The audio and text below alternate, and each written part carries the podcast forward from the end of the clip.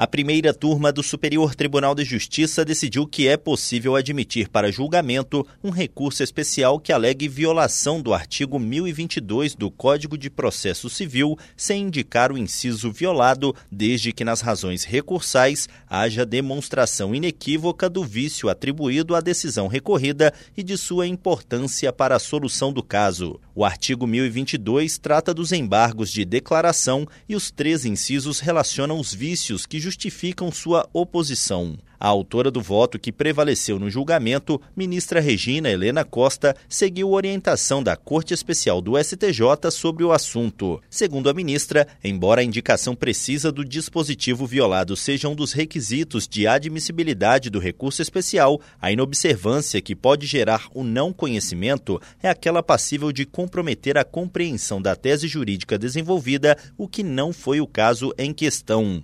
A ministra verificou que é possível identificar de forma inequívoca tanto as teses relacionadas aos vícios integrativos constantes do acórdão recorrido, quanto a importância delas na solução da controvérsia.